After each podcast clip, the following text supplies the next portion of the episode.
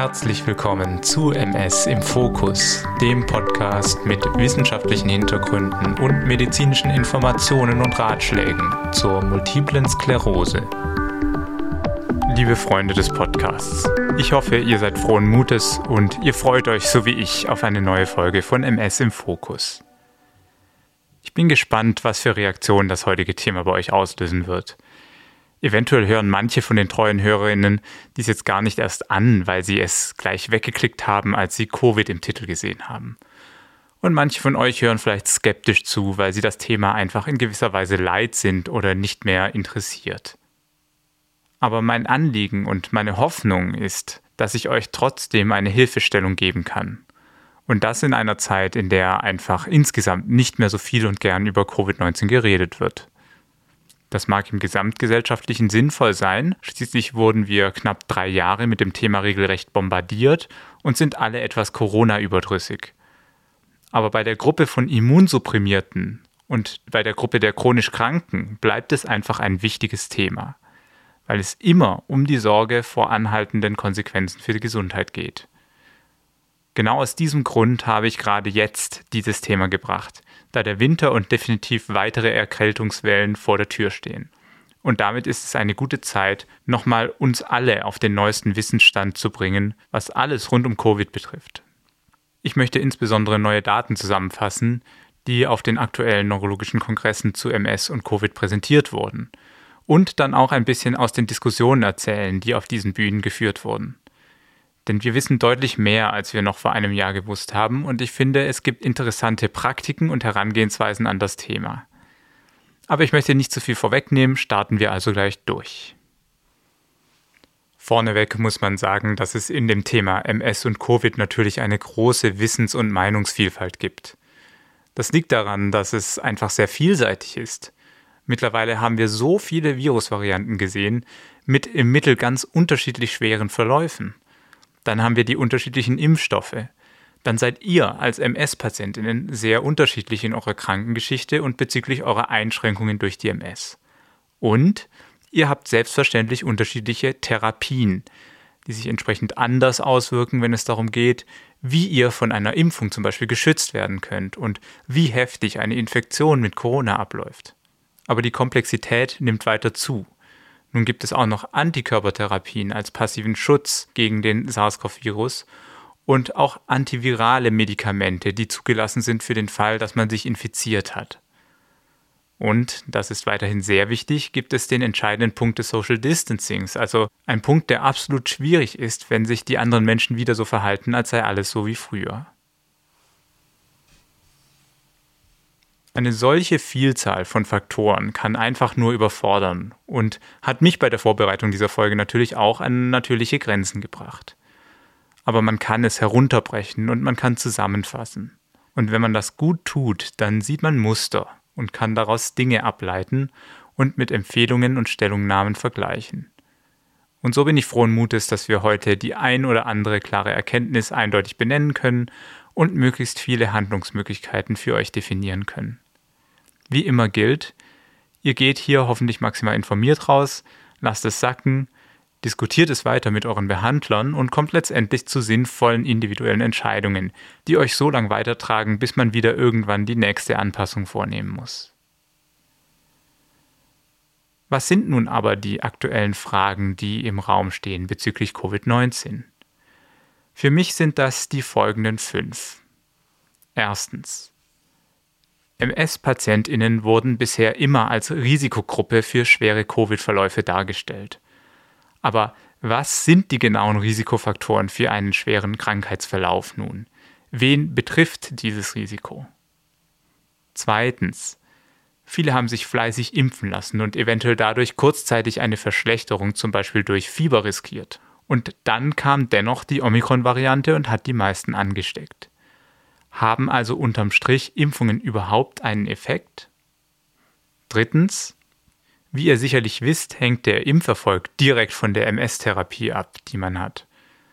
Was sind also nun mit etwas mehr Erfahrung die Medikamente, bei denen die Impfreaktion eingeschränkt ausfällt?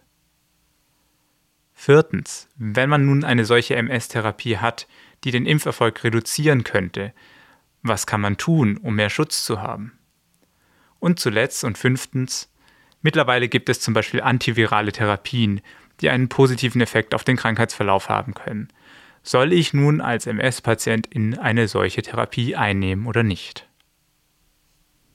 Lasst uns also Stück für Stück die Fragen durchgehen und nebenbei hoffentlich auch die ein oder andere Frage beantworten, die damit zusammenhängt. Frage Nummer 1. Es geht um die Risikofaktoren für einen schweren Krankheitsverlauf. Hier habe ich eine gute Darstellung von Kollegin Céline Loapre aus Paris gehört. Und zwar hat sie im Rahmen von eigenen Studien und der Analyse der Ergebnisse von anderen Registerstudien eine super Zusammenfassung geliefert, was unser aktuelles Verständnis von den Covid-Verläufen bei MS-PatientInnen betrifft. Bitte beachtet, dass die Datengrundlage, aus denen solche Erkenntnisse gewonnen werden, sogenannte Registerstudien sind. Hierbei werden MS-Patientinnen, die sich dafür freiwillig einschreiben, über Jahre beobachtet und grobe Daten zu deren Therapie und Krankheitsverlauf gespeichert und anschließend analysiert. Man erhebt also Informationen von verschiedenen Individuen, die man in ein grobes Datengerüst zwängt. Die Betonung liegt auf grob. Hier bekommt man nur eine Idee vom generellen Zustand der MS, aber selten ein kleinteiliges Verständnis vom Gesundheitszustand. Alter, Geschlecht, Erkrankungsbeginn, EDSS zu den verschiedenen Untersuchungszeitpunkten, aktuelle Therapie, frühere Therapien und, und, und.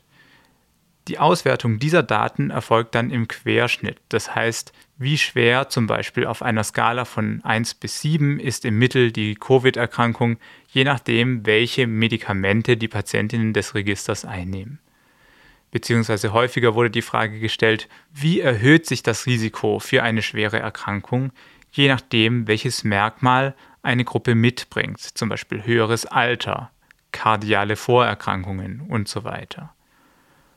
Und hier gibt es im Endeffekt zwei klare Risikofaktoren, die sich grundsätzlich unter allen MS-Patientinnen abheben.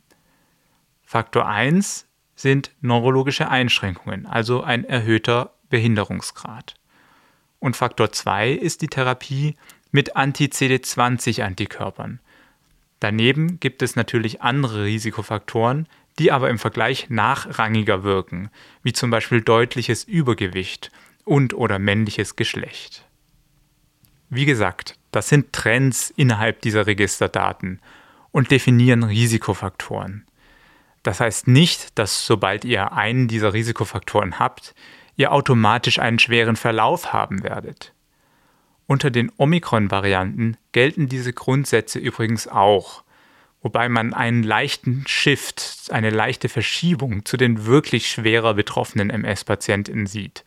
Das heißt, bei den Omikron-Verläufen zeigten Menschen mit MS, die stärker körperlich eingeschränkt sind und gerade vielleicht so eine Gehstrecke von 100 oder mehr Metern ohne Hilfe zurücklegen können, im Mittel immer noch einen ähnlichen Verlauf wie weniger stark eingeschränkte. Dahingegen zeigt sich bei den Anti-CD20-Therapierten durchweg, selbst bei denjenigen, die wenig neurologische Einschränkungen haben, eine Risikoerhöhung. Das ist bemerkenswert, denn viele Menschen mit Anti-CD20-Therapien sind insgesamt körperlich sehr fit und es war sehr wichtig zu schauen, ob diese genauso wie stärker betroffene PatientInnen auch noch ein Risiko haben, schwerer an Covid zu erkranken. Aber soweit man das aus den vorhandenen Daten sehen kann, ist das der Fall. Gerade auch fittere junge Menschen mit MS unter Anti-CD20 zeigten sich anfälliger für schwere Verläufe als vergleichbare Patientinnen, die andere Medikamente erhalten. Und damit kommen wir auch gleich zu dem Punkt 2, nämlich wie man sich vor solchen Verläufen besser schützen kann. Allen voran geht es dabei natürlich um die Impfung.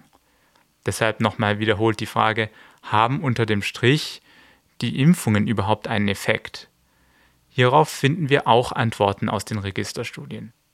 Wenn man also das Impfen als weiteren unabhängigen Faktor betrachtet, sowie Alter oder Geschlecht oder Therapie, und inwiefern dieser Faktor Impfung bei den Registerpatientinnen den Krankheitsverlauf im Mittel beeinflusst, dann sieht man überall einen protektiven Effekt. Das heißt, Impfen kann einen substanziellen Teil der Menschen mit MS schützen. Das betrifft auch die Zeit ab Anfang 2022.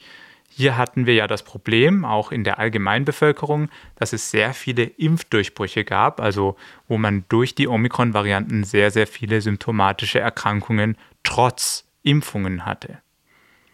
Das gleiche passierte natürlich auch bei MS-PatientInnen.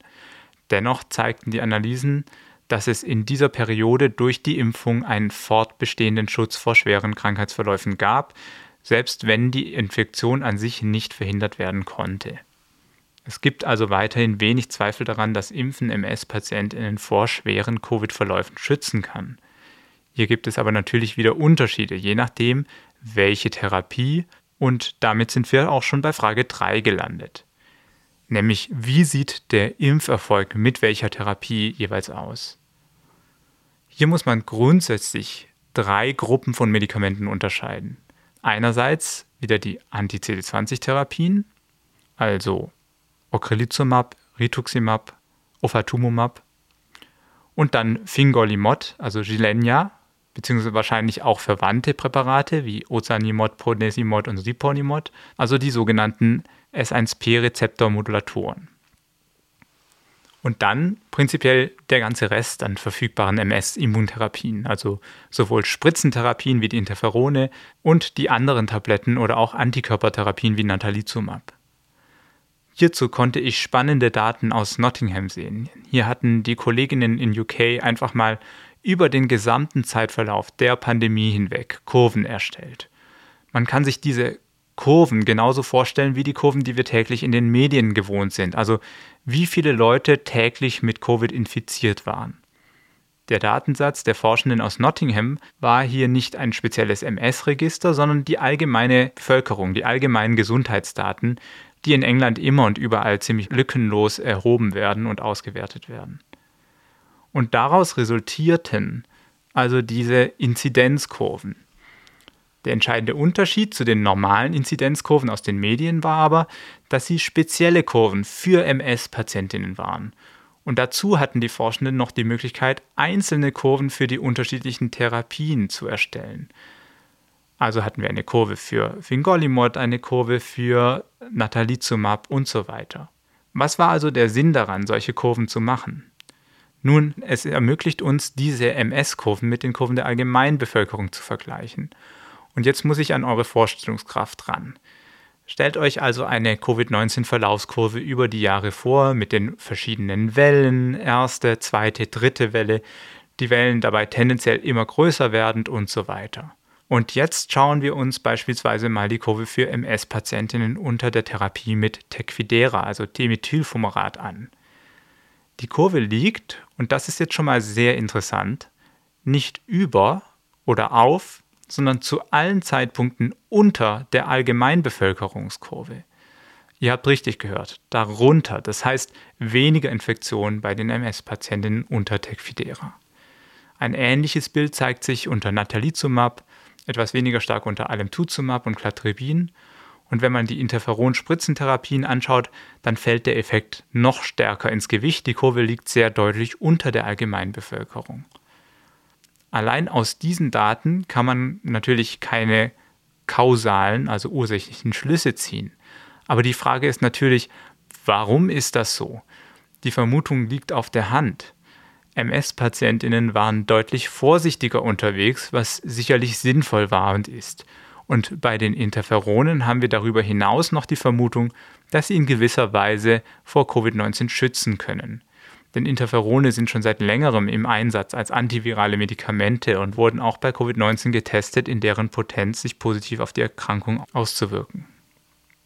Ich persönlich hätte allerdings nicht vermutet, dass sich dieser Effekt in so groben Daten wie diesen Inzidenzkurven sogar darstellen könnte. Auf jeden Fall ist es eine gute Nachricht für Menschen, die aktuell zufrieden sind unter einer Interferontherapie. Ihr habt sehr wahrscheinlich einen zusätzlichen Schutz. Für alle anderen ist es aber keinerlei ein Anreiz, auf eine solche Therapie umzusteigen, da sie in den meisten Fällen zum Beispiel im Vergleich zu den Antikörpertherapien weniger wirkstark ist. Gehen wir nun also weiter zu der Gruppe von Fingolimod-PatientInnen. Hier macht die Kurve eine Entwicklung durch. Und zwar zeigte sich nämlich ursprünglich ebenfalls eine geringere Inzidenz der Fingolimod-Therapierten im Vergleich zur Allgemeinbevölkerung. Dann kamen die Impfungen und im Anschluss daran passte sich die Inzidenz derer der Allgemeinbevölkerung an. Das heißt, wahrscheinlich konnte ein anfangs durch Vorsicht gewonnener Vorsprung dann durch eine schlechtere Wirksamkeit der Impfung nicht gehalten werden. Denn wir wissen aus Antikörper- und Immunzellstudien, dass es zu einer Verminderung des Impferfolgs unter Fingolimod kommt. Schauen wir uns nun eine Anti-CD20-Therapie an.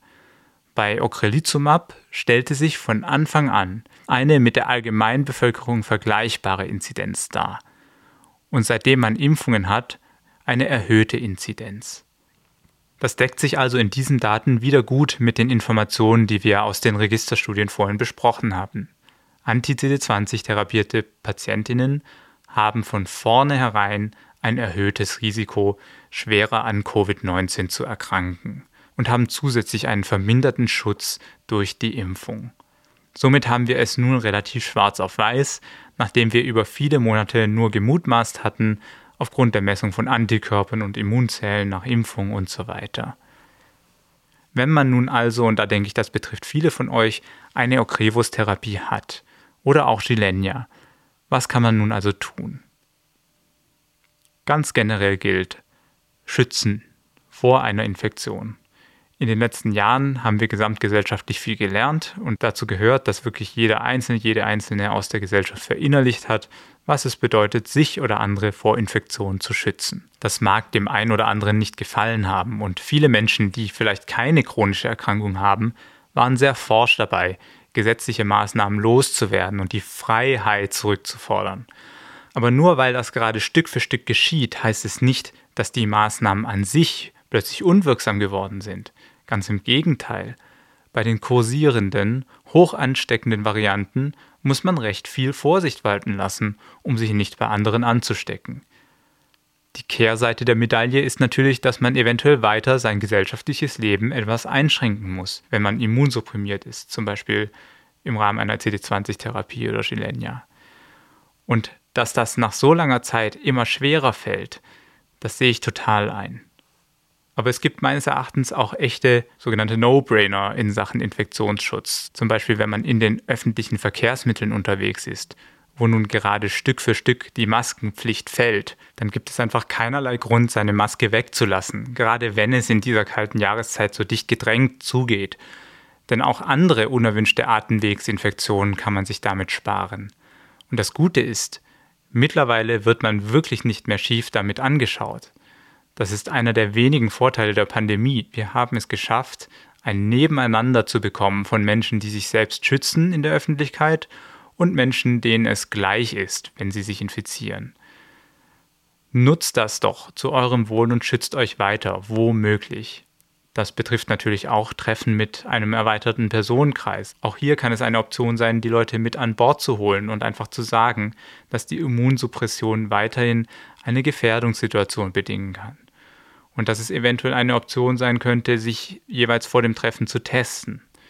Wenn es eine unkontrollierbare Menge an Menschen ist, unter die man sich begeben muss, dann muss man das persönlich wohl abwägen, ob die Wichtigkeit angemessen ist und das Risiko gut begründet. Manchmal sind aber Treffen in großen Gruppen sowieso eher Stress als Spaß und daher eine Überlegung wert, ob man das riskieren möchte oder nicht. Wie ihr merkt, kann es hier kein richtig oder falsch geben. Es ist und bleibt eine persönliche Abwägungssache und 100% Schutz, das hat man sowieso beinahe nie. Es sei denn, man isoliert sich komplett vor anderen Menschen und das will man nun wirklich einfach nicht. Und wenn man sich dann doch infizieren sollte, dann ist es auch erstmal kein Weltuntergang. Das besprechen wir gleich.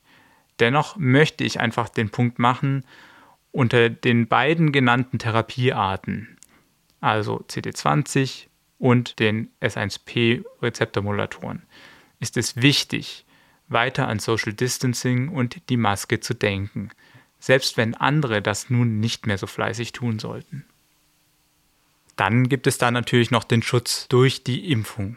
Wir alle, ich eingeschlossen, waren natürlich sehr enttäuscht, dass sehr viele von uns sich dieses Jahr infiziert haben. Denn nachdem es das ganze letzte Jahr viel darum ging, dass man durch die Impfung die schwere symptomatische Infektion gut verhindern kann, sind wir dann doch recht häufig und zwar ordentlich erkrankt. Die Omikron-Variante und ihre Umgehung des Immunschutzes haben bekannterweise diese Situation herbeigeführt. Dennoch darf man nicht aus dem Auge verlieren, dass ein Impfschutz, und zwar egal unter welcher MS-Therapie, immer noch besser ist als gar kein Impfschutz. Das hatte ich ja vorhin schon besprochen. Wir sehen durchaus auch unter Omikron eine verminderte Zahl von schweren Verläufen. Und wie ihr wahrscheinlich auch schon mitbekommen habt, gibt es nun einen neuen Impfstoff, der die Omikron-Varianten mit berücksichtigt. Daher eignet sich dieser für eine weitere Boosterimpfung. Aktuell empfiehlt die STIKO eine solche weitere Boosterimpfung für alle immunsupprimierten Menschen und zwar frühestens drei Monate nach dem letzten Booster, was aber bei vielen von euch der Fall sein wird. Falls ihr in letzter Zeit Corona hattet, solltet ihr ebenfalls drei Monate warten, bis ihr eine Boosterimpfung macht. Das genaue Vorgehen bei Anti-CD20-Therapien ist übrigens weiterhin nicht standardisiert.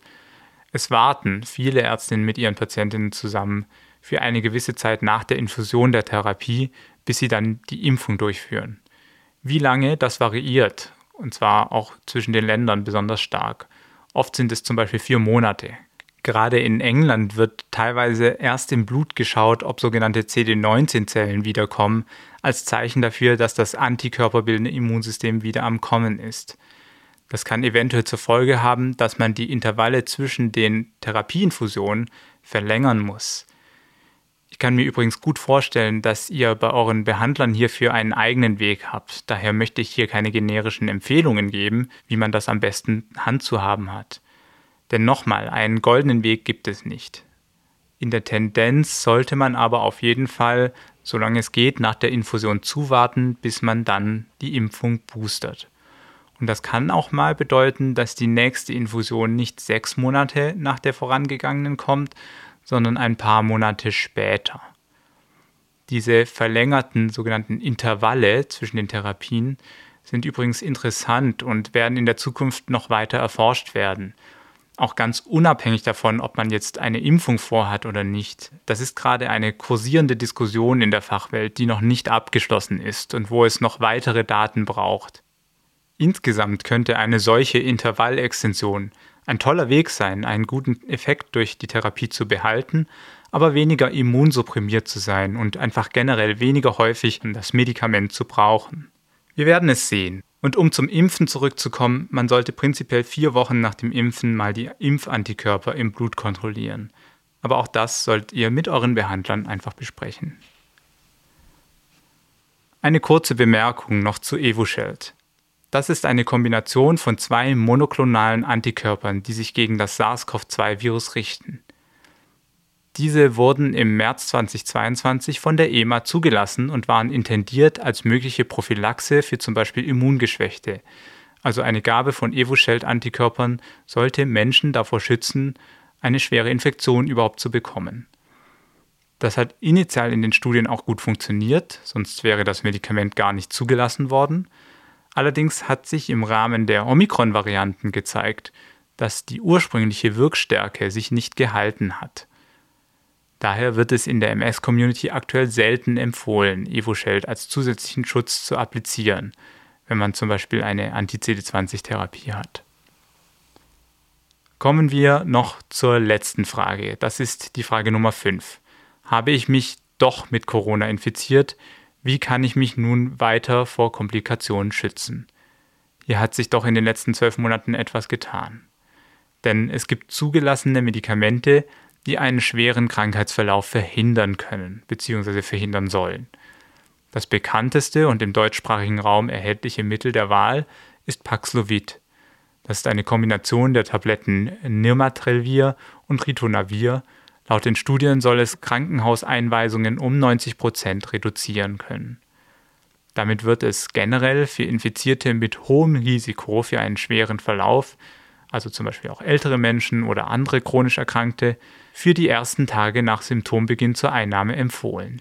Wie bei allen antiviralen Medikamenten gilt, je früher, desto besser. Das heißt dann auch, dass man eine Corona-Infektion auch wirklich frühzeitig als solche erkennen muss. Und da haben wir ja nun wirklich allerlei Mittel zur Hand. Damit meine ich die günstigen und überall erhältlichen Antigen-Tests und auch weiterhin noch die Möglichkeit, an PCR-Tests zu kommen. Wenn ihr also eine Phase mit Erkältungssymptomen durchmacht, dann testet euch, und zwar möglichst täglich für ein paar Tage, damit ihr eine Corona-Infektion nicht verpasst. Wenn ihr Corona-positiv seid, dann organisiert euch über euren Hausarzt rasch eine Packung Paxlovid. Das gibt es weiterhin reichlich und wurde viel weniger abgerufen als ursprünglich gedacht. Vielleicht habt ihr das in den Medien mitbekommen. Das heißt aber nicht, dass es nicht wirkt. Wie gesagt, bei immunsupprimierten Patienten ist das ein wichtiges Mittel, das, und das sage ich jetzt nochmal, frühzeitig im Falle einer Infektion eingesetzt werden sollte. Bitte beachtet auch, dass ihr mit dem Hausarzt oder der Neurologin einmal kurz auf die anderen Medikamente schauen solltet, denn die beiden Wirkstoffe von Paxlovid haben durchaus Interaktion mit anderen Medikamenten. Das muss man individuell einmal prüfen, ob man das tolerieren kann oder nicht. Schwerwiegend ist das bei manchen Herzmedikamenten, gewissen Antiepileptika und vielen weiteren Medikamenten. Eure MS-Therapien werden davon allerdings nicht betroffen sein. Aber schaut eben noch einmal in Ruhe eure Medialiste durch. Ich verlinke auch ein Informationsblatt vom Robert Koch Institut, wo die Medikamente gut aufgelistet sind, bei denen es zu Problemen kommen könnte. Das waren also die fünf Fragen, mit denen ich versucht habe, euch auf den aktuellen Stand des Wissens zu Covid-19 und MS zu bringen. Wir wissen viel mehr als zum Beispiel noch vor einem Jahr, aber natürlich gibt es noch einige Fragezeichen, ganz besonders in den individuellen Fällen. Gleichzeitig arrangieren wir uns immer besser mit der Erkrankung und die Inzidenz wird auch nicht immer so hoch sein. Warum ist Covid-19 dennoch so ein interessantes Thema im Rahmen der MS? Ich denke, wir als Community haben sehr viel gelernt über die Art und Weise, wie Patientinnen und Patienten unter den unterschiedlichen Immuntherapien auf die Erkrankung und die Impfung reagieren. Wir haben die Auswirkungen von viralen Infektionen und deren langfristigen Konsequenzen für unseren Körper mehr in den Fokus gerückt und forschungstechnisch einen guten Grundstein gelegt, um hier in Zukunft noch mehr Wissen zu schaffen. Denn eines ist sicher, Viren spielen eine wichtige Rolle bei der Entstehung und im Verlauf von Autoimmunerkrankungen. Und das schließt auch den SARS-CoV-2-Virus möglicherweise mit ein. So, und damit endet meine heutige Folge. Ich hoffe, ihr habt etwas Neues gelernt und ich konnte die ein oder andere Unklarheit klären. Nächstes Mal machen wir wieder ein Interview. Hierfür habe ich eine super Expertin gewinnen können, die über ein Hörerwunschthema spricht, das viele von euch interessieren sollte. Was genau, das verrate ich natürlich noch nicht. Dann wünsche ich euch alles Gute und bis zum nächsten Mal, wenn wir wieder für ein tiefes Verständnis und eine starke Bewältigung die MS in den Fokus nehmen werden. Ciao und bis dann.